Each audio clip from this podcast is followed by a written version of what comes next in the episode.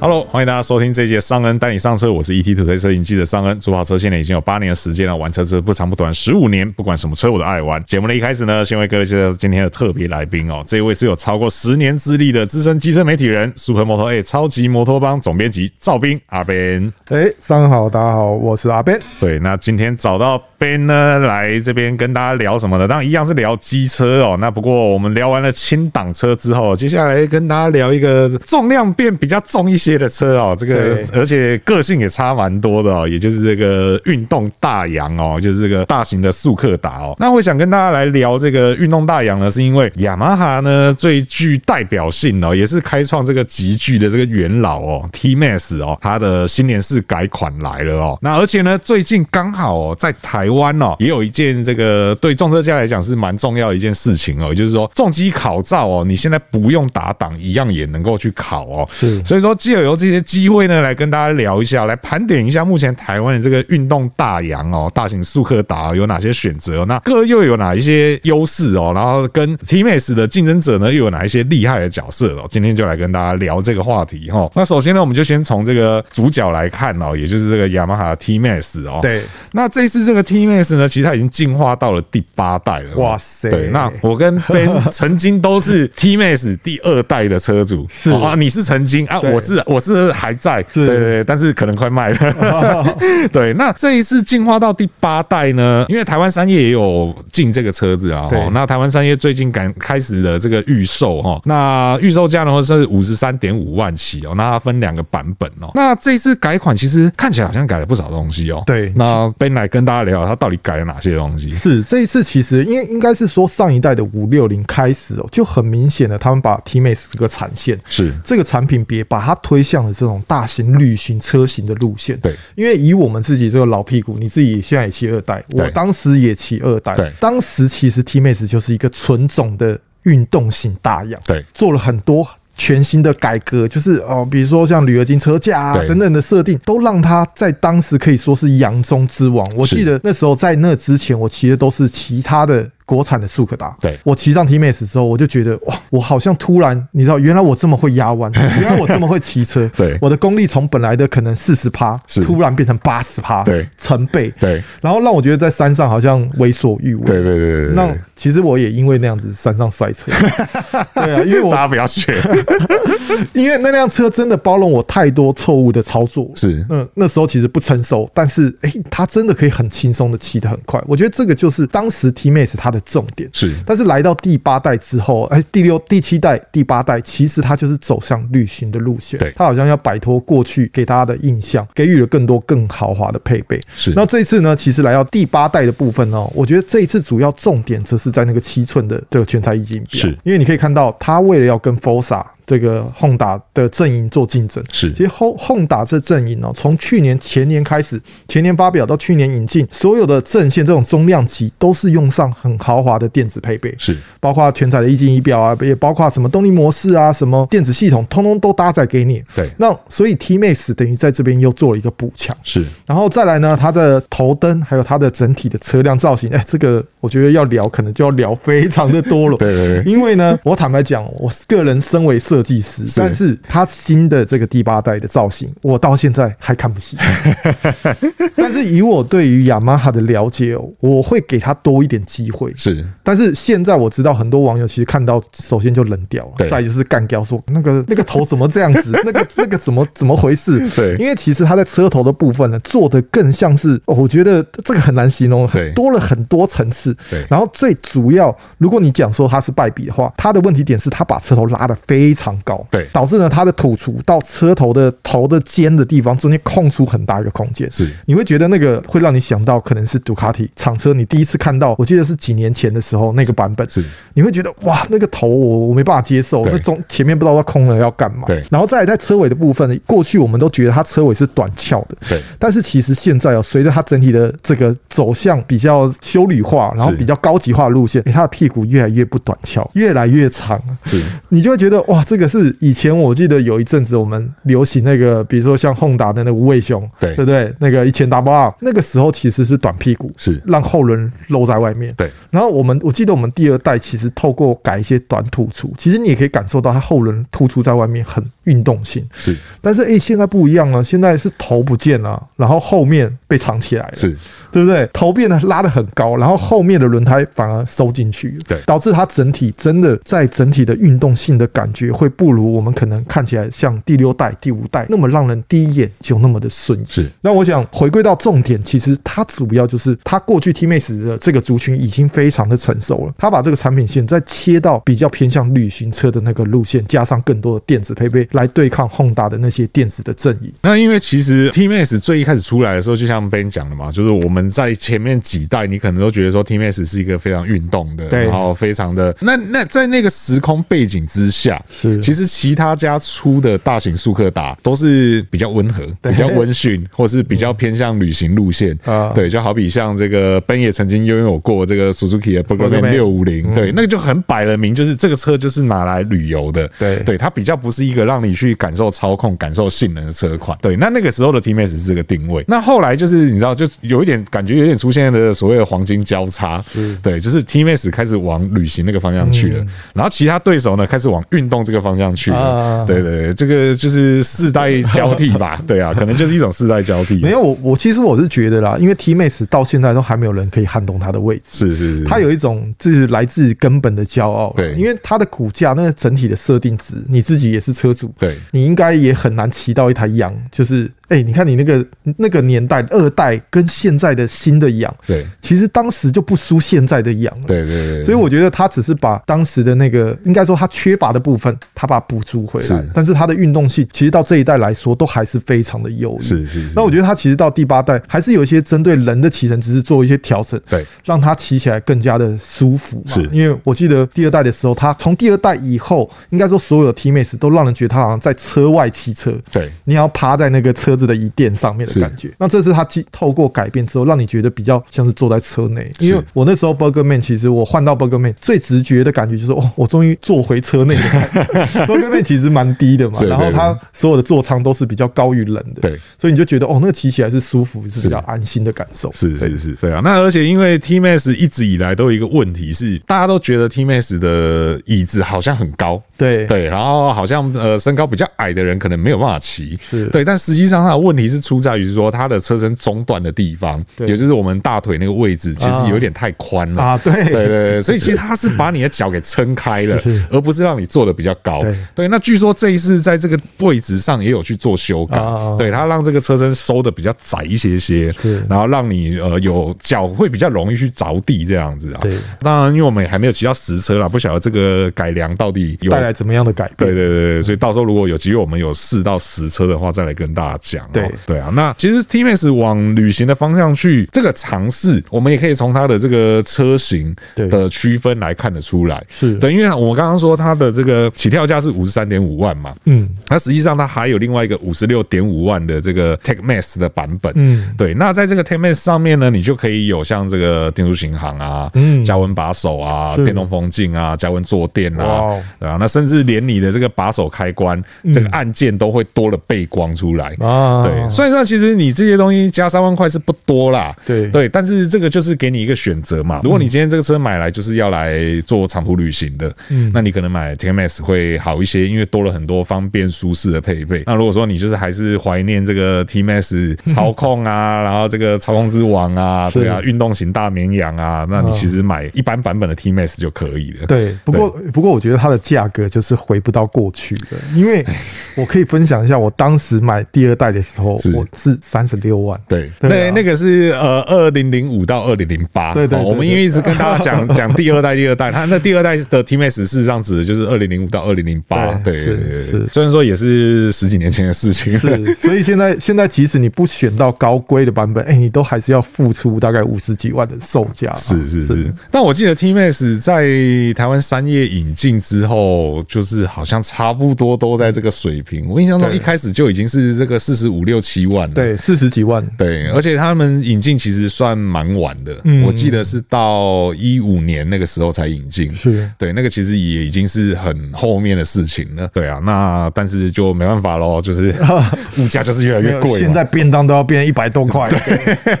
以前五十块可以吃一顿，现在吃一顿都要一百块以上了，真的是回不了过去了。对，所以这个是 TMS 雅马哈 TMS 五六零的部分哦。那就看看实车到底什么时候来哦。那我们有实际去试骑过的话，再来跟大家进一步分享哦。看完了算是这个集聚里面的开创者、领导者之后呢，那我们就下来看看说，到底这个集聚里面它还有哪一些竞争对手哦。那首先我们就来看到这个光阳哦 Camco 的 AK 五五零哦。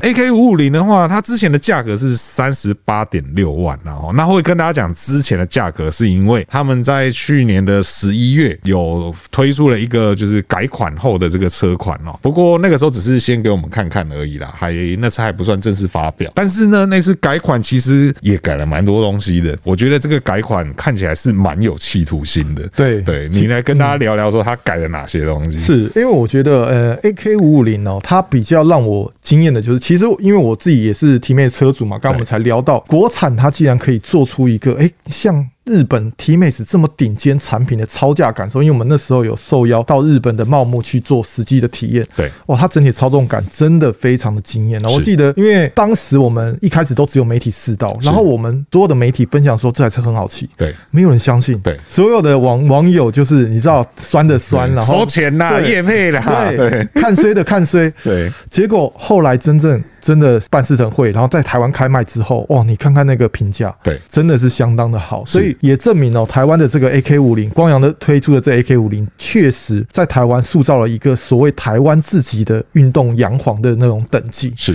那这一次呢，他们当然除除了过去它的操控非常惊人，那我另外呃，针对操控我再补充一下，我觉得它整体的引擎运作，因为它的曲轴夹角不同，它点火角度不同，对所以它的整体的出力的感觉是跟 T-Max 不一样，是也也跟我之前曾经提过的 Burgerman 也不一样，对，因为其实我记得没错，好像是呃 T-Max 跟 Burgerman 大概是一百二十度点火夹角，是那 AK 它就是采用不不等间距的那种点火夹角，对所以导致呢 T 妹的出力大概比较在后面中后以后，对你会很享受它拉转的绵密感，对但是呢，AK 它则是在第一口气的时候，它就是非常暴力的把你踹出去，对所以当你骑 AK 五零的时候，你会忍不住的很想要，你知道红灯走走停停，对走走停停，对每一次都像弹射起步这样是，子。你对你会很想要跟大家 battle，对路上的人 battle。对那我觉得这也是光阳过去素可达给人的一个印象，是非常超值，然后同时非常暴力的一个超价感受。是然后呢，这一次呢，他们在外观的部分哦，我我个人觉得哦，它在一些画龙点睛的部分，比如说它车头的那个面宽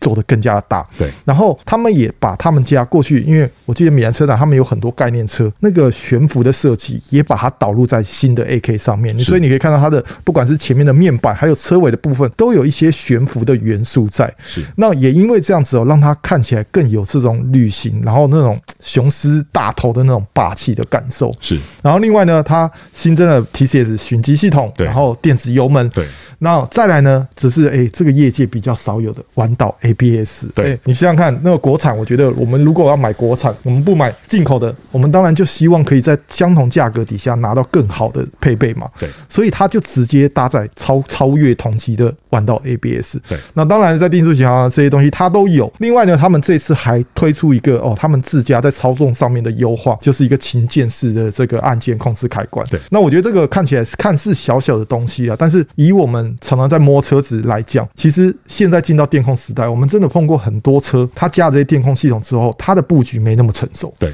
即使是大厂，比如说像我们试的非洲双，哦，它左手把那个滋乱的密密麻麻的按对啊钮。还以为是这个中控台一样 对对，对非常的混乱对。所以我觉得这个琴键式的设计啊，就可以看出哦，光阳除了造车让它好骑之外，他们有注意到这个问题，然后想要让这台车在人音界面的部分更加的顺手。对，没错。所以其实这个新的 AK 五零真的是让人蛮期待的哦对。就是这个，我觉得电控这一部分东西加上去，如果说价格没有太大的波动的话，是那真的是蛮有竞争力的哦。哦，这个很接近当时我们买 T Max 对对对对，因为原本的是三十八点六嘛，那对目前改款会卖多少还不知道啦对。虽然说我是有点小小担心啦，因为真的多了太多东西了。啊对，这个成本要 hold 得住，好像觉得好像有点难啦哦是。但我觉得我们可以从另外一个方向看过来是，或许当年 AK 定那个价格，毕竟它是那时候是刚推出，对而且它是这个平台的第一部车，是对，我会说这个平台是因为后来的这个 CV 三也是是用差不多的动力架构下去做延伸。没错，对，那你想想看，CV 三前面又多了一个轮子，啊，但它的价格其实没有比这个价格高太多。对对，所以说如果说改款后，然后加了这些配备，但是相对来讲，这个平台的成本可能有摊提掉了一些，嗯或许价格不会调太多。是对，那但是这个都还说不准啦，还是要等到它实际出来的时候才知道。对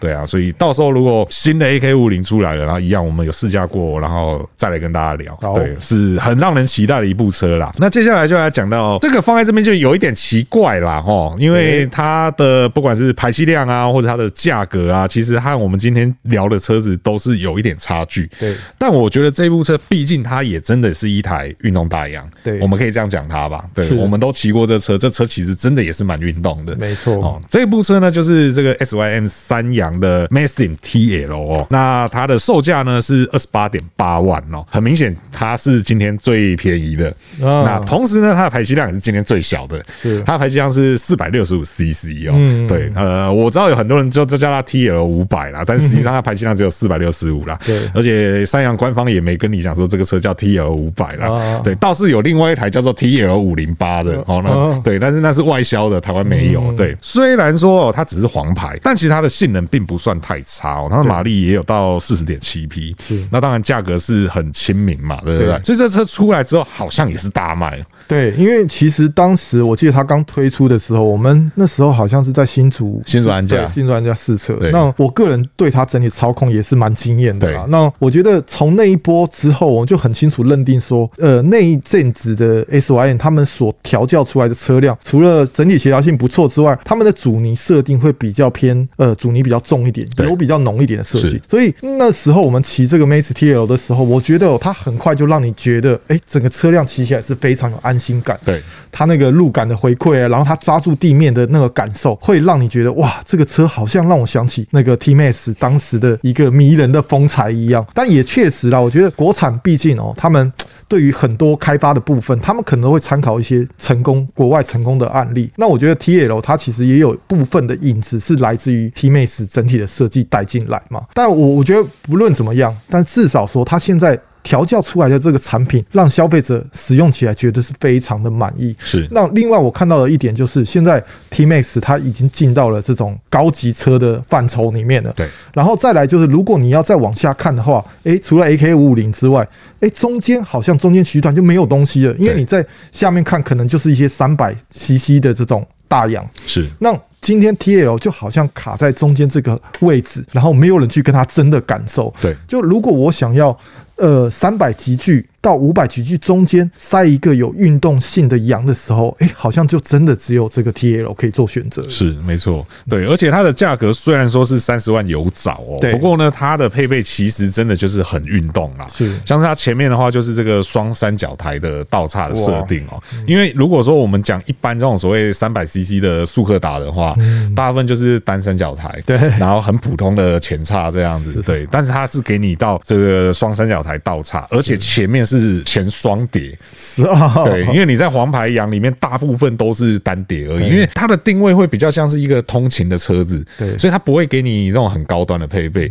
但是今天 Mason T L 它就是要来做一个运动级的车款，所以说该运动的东西它都给你运动了，对。那而且它还有这个六连杆的后悬吊，哦哦，而且它的引擎是不会跟着后轮上下动的，嗯就是就就就像我们前面聊的这些车，对都是这个设定，所以你就看得出来 Mason T L 它真的就是要做一个运动化车款，对，而且在大家都还在想说，就是传动到底要用皮带用链条的时候，它给你了链条传 动，对对，就是保养来讲是比较简单一些啦，对，但是当然传动效率就不太一定啦。不过呢，也是因为它的定位的关系啦，它是我们今天要讲的四款车里面唯一一个是没有寻机的，嗯对，它就没有，因为都已经卖这个价格了，你还想怎样？ 对啊，有 ABS 已经 OK 了啦，对啊，嗯可以了啦。所以这个 Mason t o 也看得出来，三洋近几年的这在大车领域上的一个决心哦。我是觉得它卡的位置非常的好啊对对，对即使它的动力呀、还有这些少了一些配备的部分，但是我觉得只要你位置卡对了，其实这消费者肯定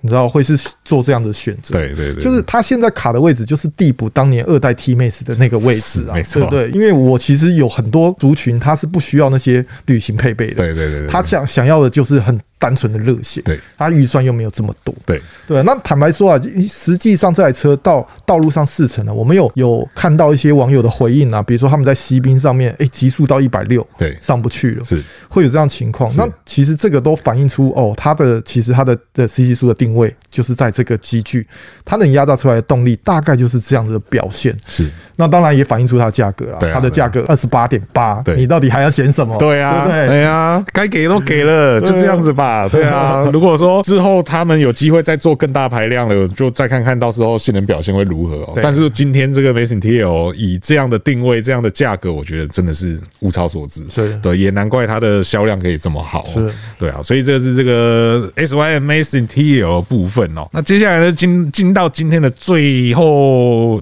两台车，对哦这是两台车。那而且这两台车，诶、大家可能也会觉得好像跟前面的车哪里不太一样哦。是但是如果我们今天以不用打档作为标准来看的话，这两部车其实也是在这个竞争范围之内哦。对这个就是 Honda 的 XADV 哦，然后还有它的这个 Forza 七五零哦。那这两部车的价格，目前台湾本田的价格分别是四十九点八万跟四十六点八万哦。那其实我觉得 Honda，因为其实 Honda 发展这个所谓的 DCT 双离合变速箱已经有蛮长一段时间了，是可是我觉得真的要说是爆发，成熟的时候，对，然后而且这个大家都很能接受，然后大家也觉得这东西好用，然后也愿意买，大概是从 XADV 开始吧，是可能早一些些 NC 七五零就已经开始在往上了，对可我觉得整个爆发大概可以算是在这个 XADV 的部分哦，对对啊，因为那嗯因为当时其实 SADV 是一个非常大胆的设计，对那时候还没有任何大洋是走上多功能的路线。对那 SADV 我记得它是找一个好像国外的的老外设计师，并不是由日本人抄到的，是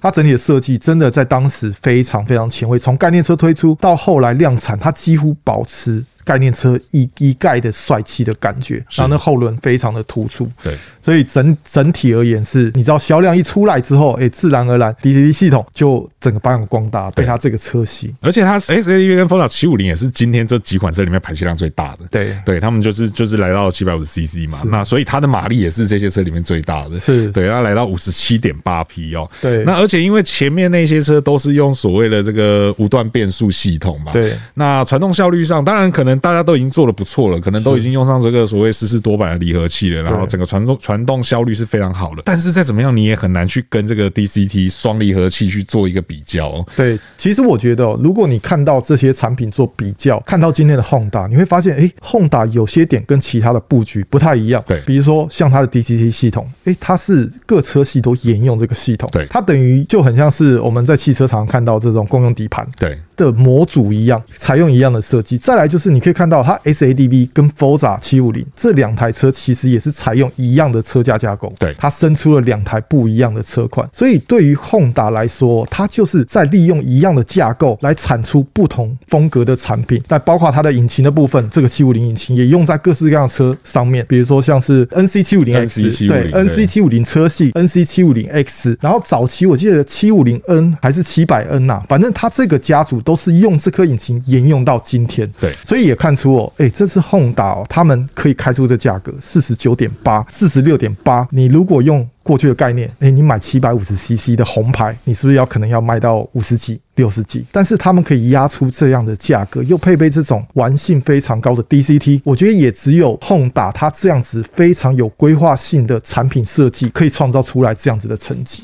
对啊，我们不用讲别嗯人啦，我们讲今天的第一台啦，五百六十 CC，然后要卖五十几万，对，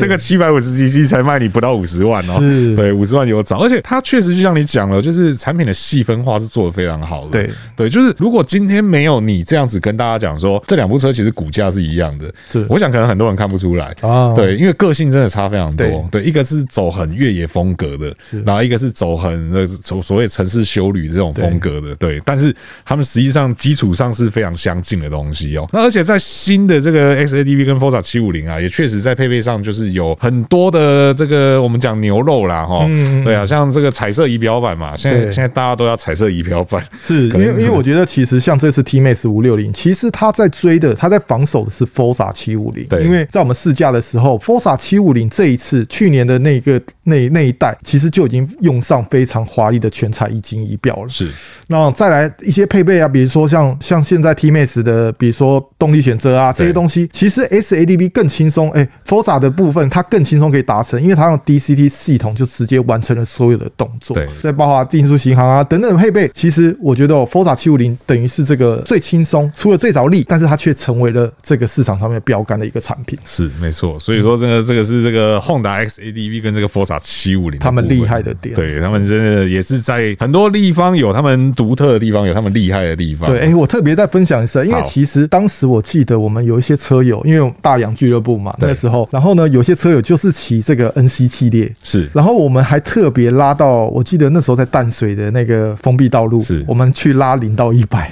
非常的无聊。对，我们有最疯狂的 T Max，那时候改到零到一百不到五秒，是四点多秒。是然后呢，我们对上了当时的 NC 原厂，我记得是七百还是七五零啊，反正它全原厂，它切到 S 模式，对转速非常的低，因为它引擎设定的关系，对。但 T Max 是整个非常高亢，对对对对然后两台一起起步，结果我们先先不讲单跑的时候，我们都觉得 T Max 肯定赢，是，结果两台一起跑的时候，哎、我跟你讲，NC 竟然跟它一样快。呃， N C 非常轻松，而且它的那个出力是原厂的引擎是这样，不不不不不不不不，结果哎五、秒内零到一百，对对非常的惊人。对所以这就像刚刚我们讲的嘛，就是各家这么努力的加装配备，哎、结果你最终还是输给了嗯 Honda，它用一个平台系统轻松的打赢你。对啊，而且因为主要也是因为它排气量确实那个基础就放在那边了，对啊，对因为它排气量比较大，所是嗯以也就造就出像你刚刚讲的，你会觉得，哎，它的引擎是不是嗯好像没什么力呀、对对，因为转速不高，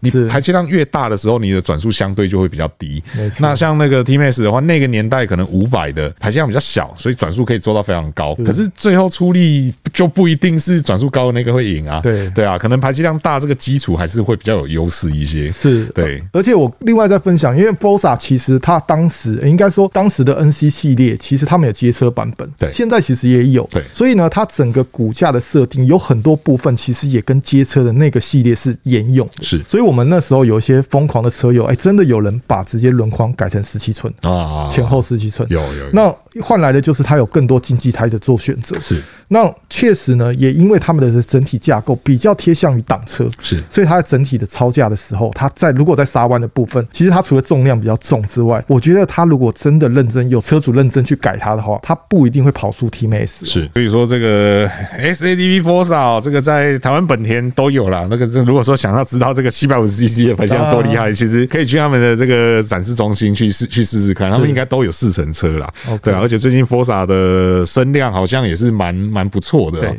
对啊，所以相信大家如果想要亲自体验的话，过去那边看看，应该是可以试得到这些车的、哦是。讲完了这些车款哦，接下来我们就来稍微简单提一下哦，就是关于这个考驾照的部分哦，对，因为我们讲了这么多大洋，然后大家就会讲说， 哎、我以为刚才那些才是重点呢，对原来后面这个才是重没点。有这个，只是大概跟大家带一哦下，因为我觉得就就这么刚好， 对对，就在这个时间点，除了新的 T 妈妈来了，是然后改款的 AK 也快来了对，然后再加上这个 Honda SADV 跟 Forza 也卖的不错，刚就这么刚好在这个时候，重机驾照要开放自排考照了啊因为我们讲的这些车全部都不用打档嘛，对不对是？那很多人就会想说啊，我考重机驾照就都是打档在考的嘛，啊，重机就是要骑打档的嘛。可是你看，像我们今天讲这么多，这些车都不用打档，啊，都卖得很好。而且大家去认真想一下，就是目前台湾卖最好的车大概是什么等级？也大概就是黄牌的速克达，因为目前黄牌的销量大概这十年来几乎每年都是黄牌大于红牌。嗯那黄牌的车其实又绝大部分都是属于这种不用打档的速克达。对，可是为什么我们考重机驾照就只能用打档车下去考？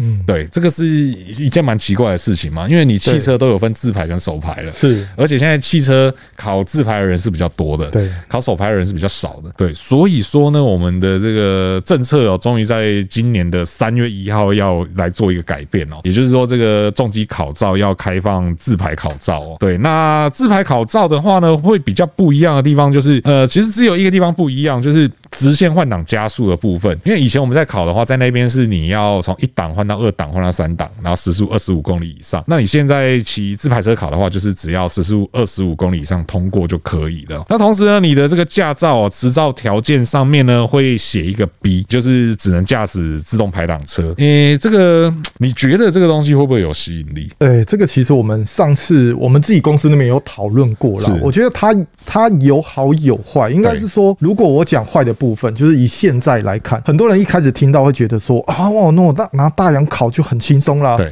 但事实上，其实后来经过实际上的思考，因为我们实际还没有真的拿车去试过，是但是以我们现在重新思考之后，发现，诶、它只有在直线加速那边部分可以谈到一些很轻松过关的分数，是，但是在其他部分绕八、绕 S 啊，或者是那个呃直线平衡的部分，是，其实你想想看，大洋前面有脚踏板，对然后前面有旁啊，对所以会导致你没办法清楚察觉你的前轮它现在的正确位置在哪边。是所以在那些比如说绕 S 的部分，也或者是直线平衡，你会非常的吃亏。是再来就是大洋，其实它的重量就是动辄两百多，是那重的话大概都是两百五左右。是在这些操作的部分，你就会显得这个车，哎、再来就是它的轮胎也比较小。这些种种因素加起来，其实它在其他关卡反而损失更多。是，所以，嗯所以这些如果一开始觉得用大洋可以考高兴的人，我觉得在现在这时间点，其实我觉得用大洋考其实拿不到太多的优惠的点。是那但是如果在远程来看的话，诶、又有不同的观点。比如说像是 NC 系列，他们是 DCT 系统嘛。对那如果照现在呃的法规上面规范，其实它算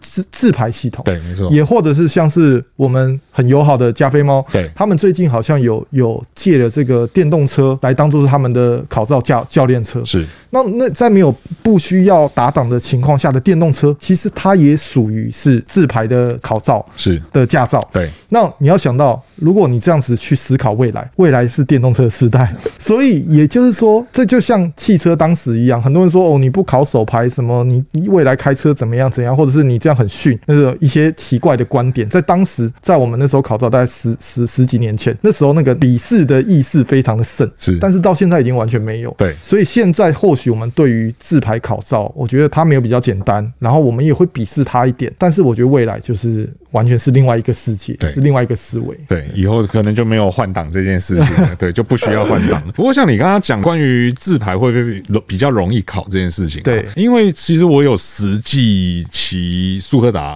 哎呦就是大型速克达进去场地里面去绕过。是对，那像你刚刚讲到的几个问题，比如说你说像这个定员行驶的部分，对你说可能会看不到路啊什么之类的，对。但是其实如果你换另外一个角度想是，对于操作，因为我们刚刚你刚刚讲的内容，可能是比较建立于在说，今天如果这个学员这个考试的人，对他对于打档这件东西是没有困难的，对，他打档的技巧是 OK 的，是但我们看到更多的是，很多人其实他打档就已经有困难了。啊，对，所以说在那个定员行驶里面的时候，其实最大的问题对他来讲不是看不看得到路，而是他怎么去控制他的速度。哦对，你会有一档太慢或者是二档太快的问题。是然后他们又其实不太会操作离合器，所以他没有办法用离合器去控制那个速度。对，我懂了对。应该是说，如果他都是一个小白对，的话，他与其他选择如何控制一台重车，对，跟打档这两件事情对，好像是各分开的对对，对好像对是两件事情对对对各分宣制，对对对对对并没有哪边比较好，对哦哪边比较坏，对对对对对，我能够理解，对对对，然后还有你说像这个直线平衡也是一样嘛，就是这个所谓的七秒独木桥，对，那也是回到我讲的嘛，有些人他可能档位也不是那么会控制，嗯所以对我来讲，他要平衡就已经很不好平衡了，然后他还要去控制这个速度，控制打档，对啊，所以其实我觉得开放自排考照未来啦，肯定是会有更多人去愿意去接触重机，对对，而且还有一个就是说，像我们讲的嘛，就是你黄牌的便宜的入门的速克达，其实相对那个销量是大的。这个如果说今天你不需要会打档，你就可以考到中级驾照。那我觉得这一块市场有机会再变得更大。对因为现在有一些人他可能是卡在说，我就是不会骑打档车啊，我就是没有想要骑红牌。那但是现在考照就是一定要红牌，一定要打档，那我就对这个东西我就兴趣缺缺。嗯对对，可是如果之后不需要搭档，也可以考到中级驾照，哎、或许会有更多人愿意去加入骑重机的这个行列。对对，啊不过不过我觉得这边有一点让我有点搞不清楚，有点吊诡的部分，就是其实这个我也有亲自问一下加菲猫，是那他这边给我的是说，从监理所给他们的回应是说，虽然你可以用速可达考照，但是他们非常不建议你使用黄牌的去呃考，照。对，没错，所以他现在买的教练车都是红牌的。对对对对，因为我知道的是，他买了一台 AK 五五零，是然后还买了就你刚刚讲的这个百万的电动重机啊 Energy Car。是对对对对，他目前有这两部车可以当做他这个考照教练车。对对，但是但是我觉得这个就会回回归到消费者的面向，我会我会觉得说，诶，如果我今天今天我是用黄牌速可达，我可以考吗？会变成这样子，因为如果黄牌速可达的话，可能会有比如说韦斯牌，是其实它的难度因为它车重